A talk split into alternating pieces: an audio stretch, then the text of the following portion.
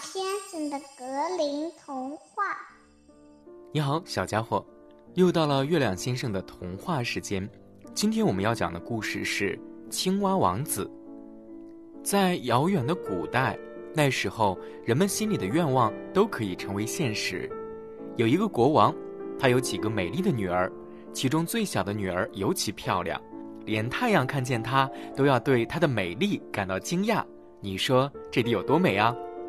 有一天，这个小公主坐在老椴树下的一口清凉的水井边，手里边玩着一颗金球。这棵老椴树长在王宫附近的幽暗的大森林里。天热的时候，小公主经常来这里玩耍。就在她把金球抛向空中，然后伸出两只小手去接的时候，金球没有落在她的手里，而是一下子掉到了井里去了。小公主蹲下来，往井里探头张望，希望能找回金球。可井水太深了，一眼都望不到底。小公主急得大哭起来：“我十分想念我的金球。”我再也不会有这么好看的金球了。小公主伤心的哭泣，越哭声音越大，好像这只金球连着她的生命。除了找回金球，什么也安慰不了她。突然，她听到有个声音在叫她：“公主，喂，小公主，你哭得这么伤心，连石头都会伤心的。你这是怎么了？”公主抬起头，朝四周张望。想弄清楚这声音是从哪里传来的，这时忽然从井里钻出来一只青蛙，这只青蛙把肥肥扁扁的脑袋伸出水面，虽然是一只长相丑丑的青蛙，可是声音还算好听。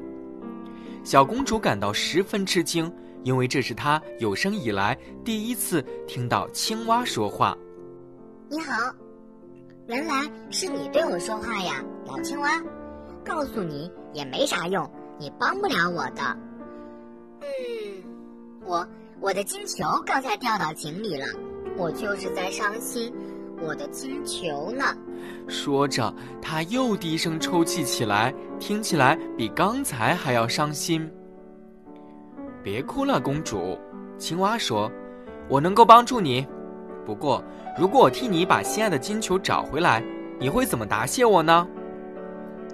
你要什么都可以，我把我漂亮的丝巾、珍贵的项链、钻石耳环，还有镶着红宝石和绿宝石的花冠都可以送给你。总之，你喜欢什么就给你什么。请你快帮我把金球捞上来吧。